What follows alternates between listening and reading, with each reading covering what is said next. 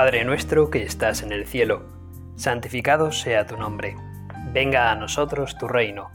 Hágase tu voluntad en la tierra como en el cielo. Danos hoy nuestro pan de cada día.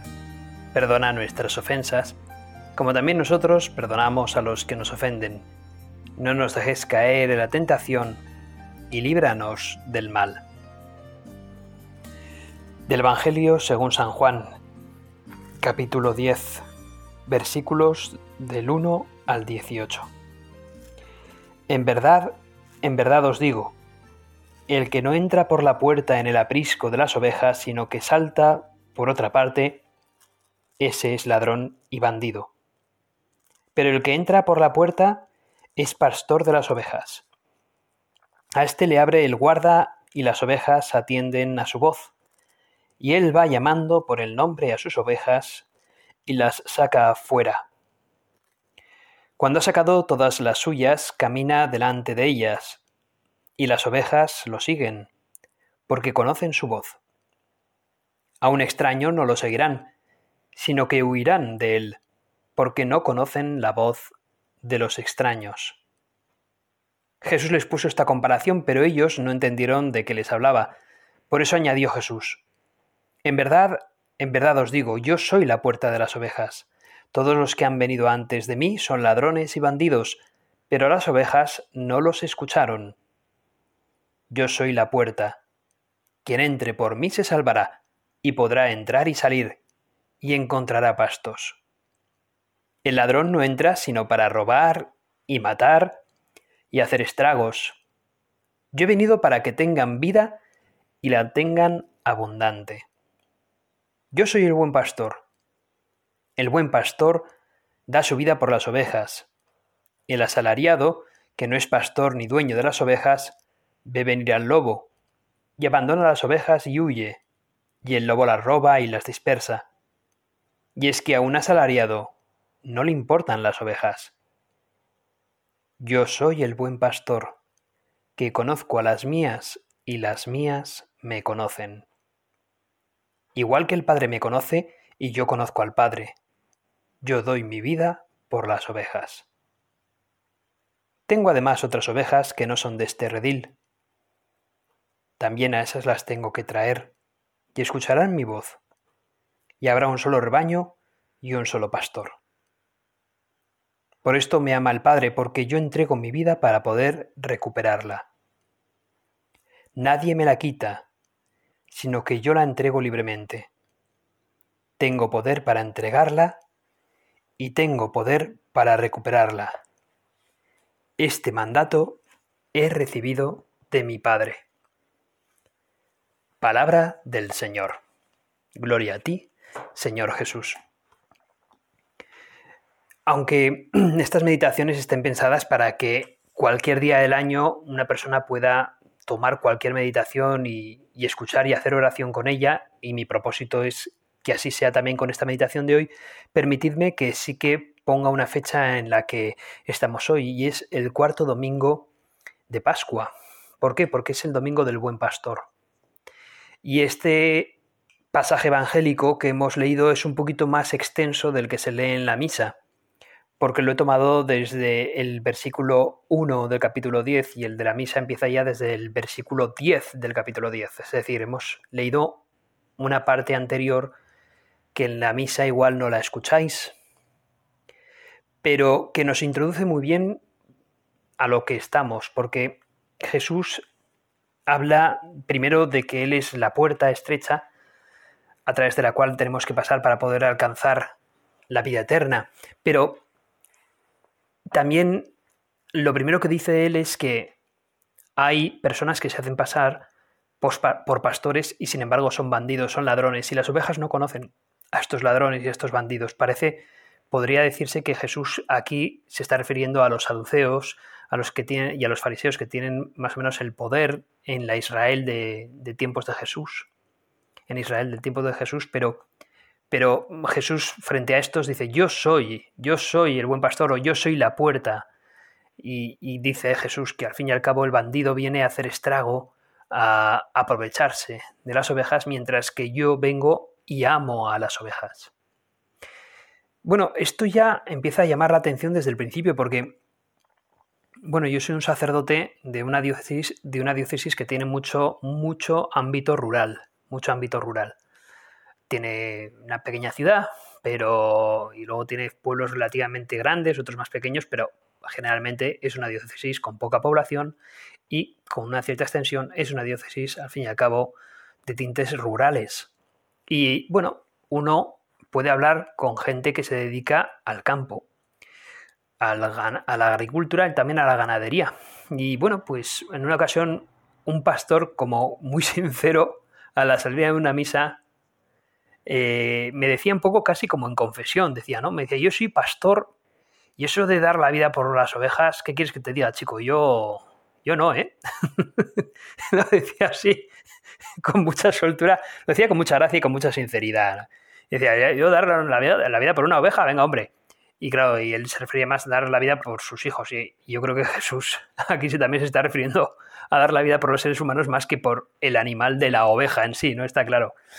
Pero, pero bueno, pues Jesús también vivió en un ambiente en los que efectivamente estaba Jerusalén como una ciudad cosmopolita, una ciudad de peregrinación, que tenía gentes de varias partes del mundo en ellas, en ella, pero Jesús también estuvo en Galilea, Jesús también conoció el campo y Jesús, por supuesto, supo lo que era la ganadería y la agricultura porque Israel vivía también de eso eh, en esa época, más todavía, ¿no? En esa época que ahora. Y, entonces eh, Jesús sabía de lo, que era capaz de hacer un pastor bueno por sus ovejas, aun sabiendo que se trata de ganado y de animales. Y Jesús se refiere tanto más Dios Padre, ¿no? Cuando, cuando las ovejas somos nosotros los seres humanos que estamos hechos a su imagen. Bueno, pues esto es, ¿no? Como, como el buen pastor, ¿no? Utiliza esa, esa, imagen Jesús para hacernos ver, yo soy el buen pastor, yo soy aquel que vosotros conocéis bien más vuestro ganado, eh, apoyáis vuestras ovejas sobre todo porque además es el sustento de vuestra familia y por eso las tenéis que cuidar. Bueno, pues imaginaos ya Dios. Ese ya no deja que le pase nada malo a sus ovejas. Y lo que es algo muy interesante también, y que además tiene sus reminiscencias del Antiguo Testamento, es que que, dice, dice Jesús que yo soy el buen pastor que conoce a las ovejas y las llamo por su nombre. Las llamo por su nombre. Y esto me recuerda también a, ese texto del Antiguo Testamento en el que, en el que se habla de que Dios eh, habla, habla al pueblo de Israel como si fuese, pues eso, ¿no? El, el novio o el marido con su esposa. Y dice, tengo tu nombre tatuado en mi mano. O sea, lo tengo como grabado a fuego, ¿no? O sea, tu nombre jamás se me va a olvidar. Te llamo por tu nombre. Dios nos llama por nuestro nombre. Nos conoce y nos llama por nuestro nombre. Fulanito, menganito, menganita, fulanita, zutanito.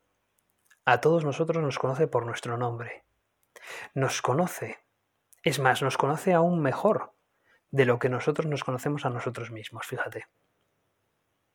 Él nos conoce aún mejor, aún mejor. Pues bien, el Señor nos llama por nuestro nombre, nos invita a ir con Él. Y si no vamos con Él, lo impresionante es que no nos abandona. No nos abandona, que respeta nuestra libertad y, nos, y, cuando nos caemos, ahí está Él para tendernos la mano de nuevo. Es el buen pastor que no abandona ni a una sola de sus cientos de miles de ovejas. No abandona a una sola. Viene y está dispuesto a recogernos. Bueno, pues Él es el que tiene esa autoridad para hablarnos a nosotros. ¿Por qué? Porque es aquel que nos ama de antemano. Y bueno, pues esa alegoría del buen pastor tiene rasgos también de familia y tiene rasgos de, Mesías al fin y al cabo, porque viene aquí a entregar su vida por sus ovejas no es obligación de cualquier pastor, y lo hemos dicho ya desde el principio, entregar la vida por sus ovejas, ni, ni bueno, ni, ni, introducir en el aprisco ovejas que no sean las suyas. Más aún, esto pues se explica con esa analogía. Él es pastor, Él es la puerta, da su vida por sus ovejas y es el medio a través del cual entramos a la vida eterna, al aprisco del Señor. Y no es obligación del pastor entregar su vida por sus ovejas, pero sin embargo Cristo es el buen pastor que sí lo hace, sí entrega su vida por nosotros. Al fin y al cabo hay como una especie de canción de salmo, que es un salmo que a mí me gusta mucho porque dice lo siguiente, me sale más cantando, ya lo siento, ¿eh? lo voy a tener que cantar, pero dice el salmo... Eh, no, ahora mismo no me sale cantando, fíjate. Y antes de hacer el ridículo, voy a decirlo, voy a decirlo recitado. Dice el Salmo, ¿qué es el hombre, Señor, para que te acuerdes de él? El ser humano, para darle poder. Sí, ahora ya me sale cantando. ¿Qué es el hombre para que te acuerdes de él, el ser humano, para darle poder? Pues eso es, ¿no? ¿Qué es el hombre, Señor, para que tú te acuerdes de él? Pues, ¿qué debemos de ser para, para que nos hayas dado cierto poder? ¿Cómo nos debes de considerar a nosotros para darnos en este mundo tantas capacidades para poder eh, dirigir nuestras vidas, para poder salir adelante, para poder amar, para poder ser amados, para sufrir, para alegrarnos, para disfrutar, para gozar, para entristecernos, para vivir en este mundo, Señor nos has dado este mundo, nos has dado poder sobre el campo, sobre, sobre los elementos, nos has dado poder sobre nuestra propia libertad para poder ejercerla y, y, al fin y al cabo, pues, pues tú has querido esto para nosotros. Pues ahondándonos ese poder, muchas veces somos capaces de dejarte de lado, de hacernos daño y de hacerte daño a ti, porque todo lo que sea hacerte daño a ti es en realidad hacernos daño a nosotros mismos, de malutilizar nuestra libertad, confundirla con el libertinaje y terminar sí, pues, pues, pues yéndonos al hoyo, perdiéndonos como la oveja perdida. Bueno, pues tú, Señor, ¿qué es el hombre para que te acuerdes de él? ¿Qué es el hombre para que, habiéndonos, habiendo nosotros elegido nuestra libertad rechazarte, tú vienes y respetando una vez más nuestra libertad nos tiendes de nuevo la mano? Por si nos apetece volver contigo. Y ahí somos capaces de rechazarla y te hacemos sufrir cuando la rechazamos y sin embargo nos sigues tendiendo la mano. Ese buen pastor que no se cansa jamás de seguir llamándonos, de seguir perdonándonos, de seguir queriéndonos. Muchas veces pienso en el amor de las madres hacia sus hijos y es verdad, y yo la verdad es que le doy gracias a Dios por los padres que he tenido que sigo teniendo, puedo disfrutar todavía de ellos, le doy gracias a Dios aún más por ello. Y, quizás pues el amor de una madre es lo más parecido a ese amor de Dios, ¿no? Que todo lo perdona al fin y al cabo, ¿no? Bueno, mi madre siempre nos decía, os perdonaré todo menos, menos que os droguéis, eso sí que nos lo decía, ¿no? Decía, como, como vengáis drogados, os saco de casa, porque, porque me vais a hacer chantaje y no lo voy a poder aguantar, entonces lo mejor que puedo hacer es quitaros todo el dinero y todas las posibilidades de que, de que tengáis dinero en el bolsillo si os volvéis drogadictos. Y tenía toda la razón. Y eso es amor también. El amor de una madre hacia un hijo es precisamente, aun en el momento duro, saber tomar la decisión adecuada, y por muy dura que sea. Bueno, pues el amor de una madre, perdón, es que me voy por los cerros de duda a veces, pero es que el amor de una madre es, siendo aún muy limitado, sin embargo, lo más parecido al amor de Dios, ¿no? Que, todo lo perdona el amor de una madre, ¿no? Eh, todo lo perdona. Bueno, pues el amor de Dios todo lo perdona. Y podemos decir que no a Dios y buscar al lobo en lugar de al buen pastor. Y cuando el lobo nos ha hecho estrago, el buen pastor viene a sanar nuestras heridas, a cubrirnos con mimo, a darnos un abrazo tierno y a volver sobre sus hombros al redil. Ese buen pastor que nos mira con una sonrisa, que no nos abandona nunca, que nos ama con locura y que el amor de una madre aún se queda pequeño frente al amor de este buen pastor. Bueno, pues esa es la alegría, la alegría de nosotros como ovejas que le seguimos a Dios y le seguimos a Cristo. Pues Cristo, ese, mm, ese buen pastor, ofrece su vida por nosotros. Dice, la muerte y la resurrección de Jesús fueron vistas siempre por los creyentes como una aceptación incondicional por parte de Jesús de la voluntad del Padre. Y al fin y al cabo, este texto que acabo de leer del Evangelio, pues dice eso, ¿no? Nadie me la quita sino que yo entrego libremente. ¿El qué? La vida, al fin y al cabo. Tengo poder para entregarla y tengo poder para recuperarla. Este mandato he recibido de mi Padre.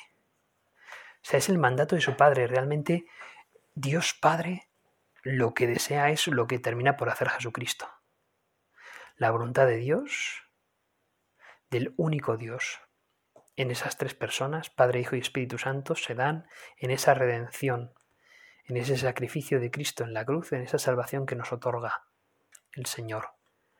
Muchas veces hay momentos duros en la vida. Hace poco yo he tenido que enterrar a una persona donde ha sido muy duro porque ha sido una muerte muy trágica. Mm, era una persona mayor, pero no demasiado mayor.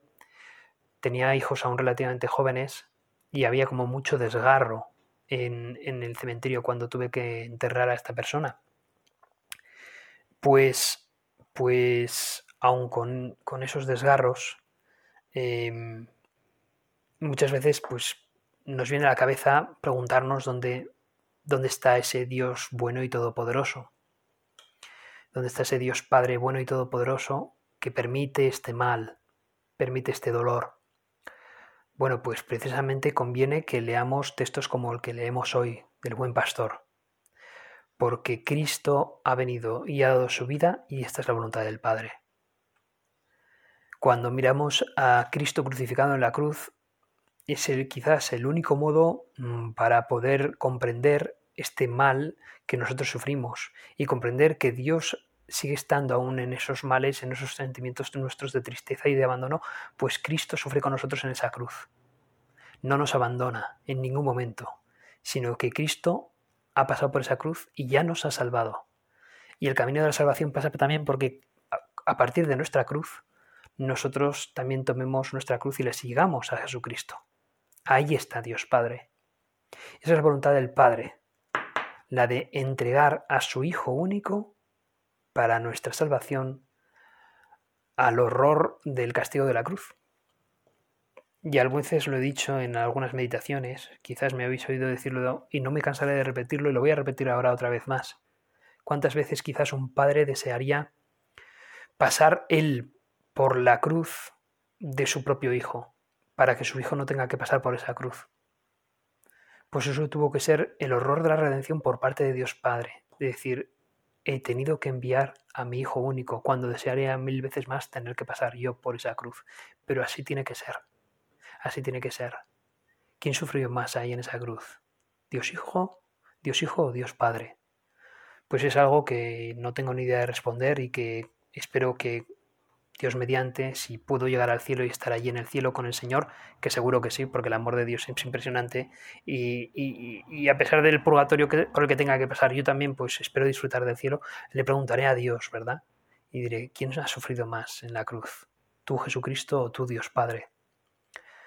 Pues a saber, ¿verdad? Porque tiene que ser impresionante.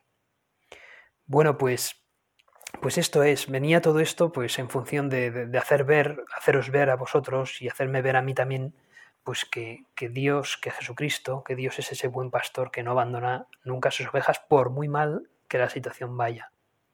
Y es que hay sufrimiento en el mundo y sin embargo Dios está ahí. Dios sigue ahí. Dios sigue amándonos y Dios sigue rescatando a las ovejas que nos, nos, hemos perdido, ¿no? Nos hemos ido perdiendo, pues sin embargo el Señor nos sigue rescatando y nos sigue amando y nos sigue perdonando y no nos echa en cuenta las veces que le hemos dejado de lado, las veces que, que bueno, que, que, le hemos quizás rechazado. No hace mucho eh, escuché pues una blasfemia por ahí y no tuve tiempo de poder pararme con esa persona, pero me hubiese gustado decirle, oye, ¿no te das cuenta que es que blasfemando te estás haciendo un gravísimo daño a ti mismo? ¿Te estás haciendo el peor insulto de todos? ¿Te estás dando cuenta que, que al fin y al cabo estás echando por tierra a aquel que te ha dado la dignidad eh, de tu propia existencia? Que, que es el peor insulto que te puedes hacer a ti mismo, ¿no? Que tienes una dignidad increíble, que eres nada menos que hijo de Dios. No te quites esa dignidad que tú tienes. Eh, no hagas ese trabajo, ese trabajo lo quiere hacer el demonio por ti, no le des, no le des, em, no le des leña a ese fuego, al contrario, tú apaga ese fuego, mm, dejándote abandonar por, en brazos de Dios Padre y de ese buen pastor que te ama con locura. No le, no le permitas al, al, al mal vencer esa parte de ti que ya está salvada, que ya Cristo la ha salvado, que ya Cristo la ha amado. Pues bien, como última parte de, esta meditación, quisiera comentar pues que el buen pastor es un día también, un domingo, en el que, en el que nos tenemos que acordar mucho de nuestro Santo Padre. En este caso, eh, a día de hoy, estamos en el año 2021, no sé cuándo escucharéis esto, eh, eh, sé que muchos lo vais a escuchar en el día que corresponde en el cuarto domingo de Pascua del año 2021, pero quizás otros en el futuro lo escuchéis más tarde y haya otro papa. Bueno, pues hoy en día está el Papa Francisco con nosotros y, y lo que nos invita el Domingo del Buen Pastor es a darnos cuenta de que la sucesión del Buen Pastor aquí en el mundo la ha transmitido Cristo a Pedro y Pedro obviamente a sus sucesores. Con lo cual, eh, todos tenemos que remar en la misma barca junto con Pedro, que es, por así decirlo, es, de hecho es el patrón de esa barca que es la iglesia. Bueno, pues mm, no solamente tenemos que obedecer al que ahora es el Papa actual, que es el Papa Francisco, sino que tenemos que quererle mucho al Papa Francisco. Yo creo que es un hombre eh, merecedor de nuestro cariño, es un hombre bueno, que reza y pide que recemos por él. Y, y de algún modo pues, pues tenemos que estar a una con el Papa. En este caso, con el Papa Francisco, dentro de unos años con el Papa que venga, hace unos años atrás con el Papa anterior, con el Papa Benedicto, el Papa Juan Pablo II. Bueno, pues el Papa que toque, con él tenemos que estar a una. ¿Por qué? Pues porque es nuestro Santo Padre, porque es, es el buen pastor que guía a su pueblo. El Espíritu Santo a través, eh, eh, es la persona a través de la cual el Espíritu Santo habla cuando, cuando, cuando sentencia eh, como, como, como, Pedro, como, sucesor de, de, Pedro, como vicario de Cristo en la tierra. Y porque amar al Papa es amar a la Iglesia, es amar a Dios. Y, y pues siempre hay situaciones a veces que quizás eh, algunos, pues, pues por la forma de ser que tienen, pues quizás este, con este papá igual lo entienden más, a este otro papá lo entienden un poco menos. Bueno, pues eh, aquí se trata de no dejarnos llevar por, los sentimientos que podamos tener para con un papa o para con el otro, porque al fin y al cabo el Espíritu Santo sabe ponernos al papa adecuado en el momento adecuado. Y, bueno, estaba precisamente con el buen pastor leyendo un texto aquí que me ha gustado mucho, que hablaba precisamente de ese amor al papa. Y decía, a ver si encuentro la página concretamente, porque espero no liarme demasiado. Tengo que buscar la página. Eso, Aquí está, aquí está lo que quería yo decir. Decía, dice aquí, leo, no seremos de aquellos que añoran al Papa de ayer o que esperan al de mañana, para dispensarse de obedecer al jefe de hoy. Leed los textos del ceremonial de la coronación a los pontífices y notaréis que ninguno confiere al elegido por el conclave los poderes de su dignidad. El sucesor de Pedro tiene esos poderes directamente de Cristo. Fíjate, ¿no? Qué, qué parrafito eh, pero más pequeño, pero sin embargo, qué, verdad tan grande eh, contempla este párrafo. Podemos tener la tentación de no contemplar, o sea, de, por no querer obedecer al Papa que nos corresponde ahora mismo obedecer, añorar al Papa de antes o esperar al Papa de después. Y cuando resulta realmente que, que, que, eso es como una tentación que muchas veces quizás pues nosotros mismos o el demonio mismo nos quiere poner en el momento, ¿no?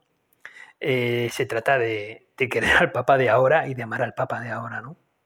Se trata de, desear lo mejor para él y, de querer amarlo y poner nuestros sentimientos junto con él.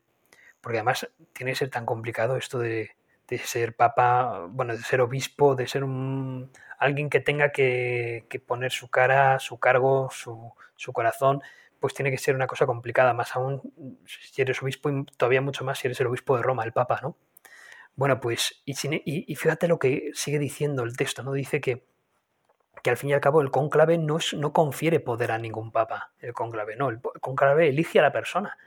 Y es Dios que confiere ese poder. Es que en, en, en, la, oración que se hace, en esa especie como de, coronación, eh, creo que decía la palabra, ¿no? Eh, del Papa, no se hace una, un, acto de, nosotros aquí te otorgamos un poder que va. Los hombres no podemos otorgar ningún poder al Papa. Es que es Dios quien se lo otorga, ¿no? Entonces es muy interesante, ¿no? Es Dios, es Dios quien elige las cosas y quien elige a los hombres para llevar el timón de su iglesia. Pues fijaos, ¿no? El Papa Francisco, que no hace mucho ha hecho un viaje pues muy impresionante a Irak, ha estado hablado de, de, la paz, ha sido precioso lo que el Papa Francisco ha comentado acerca de la buena relación con, con ese jefe chií que lo recibió en su propia casa, que al fin y al cabo este jefe chií habló de, de la dignidad que había y del respeto que había que dar a los cristianos frente precisamente a aquellos eh, locos musulmanes que, que, andaban pues eso no queriendo hacer el estado islámico. Y sin embargo pues este hombre dio la cara se arriesgó puso puso su vida en juego y el Papa Francisco quiso hablar con él en, en privado y, y, bueno y decir oye pues adelante no que haya diálogo entre entre él y el Papa. Y es como como no sé como un muro que se ha, se ha derribado, ¿no? Y el Papa Francisco ha sido como valiente eh, a la hora de ir allí. Y, bueno, y hay quien, quien, quien, critica estas cosas, ¿no? Y quien, y quien pone, eh, eh, quien lo pone en tela de juicio. Bueno, pues precisamente eh, nosotros lo que tenemos que hacer es agradecer. Si no lo entendemos, pues por lo menos rezar, rezar por la persona, ¿no? Y no, y no criticar nunca, no juzgar nunca, pero en cualquier caso, yo creo que, fíjate, el, el, el, Papa San Juan Pablo II quería haber hecho este viaje, no pudo ser, Benedicto XVI tampoco pudo lograrlo, el Papa Francisco sí ha podido hacer este viaje y creo que es una cosa como de agradecer, ¿no? De agradecer al Papa Francisco toda, toda su valentía, esa franqueza suya, ¿no? Ese, ese trabajo dispuesto por, por generar, por, por allá donde hay tensión, pues él ha puesto paz, donde puede haber odio o visos de odio, pues él ha puesto amor. Y eso solamente lo consigue Dios a través de los hombres. Y el Papa Francisco, pues bueno, ha dejado ahí eh, eh, trabajar al Espíritu Santo. Bueno, pues démosle mm, gracias a Dios porque Él no nos abandona nunca, es el buen pastor y siempre pone un pastor que esté a nuestro cargo.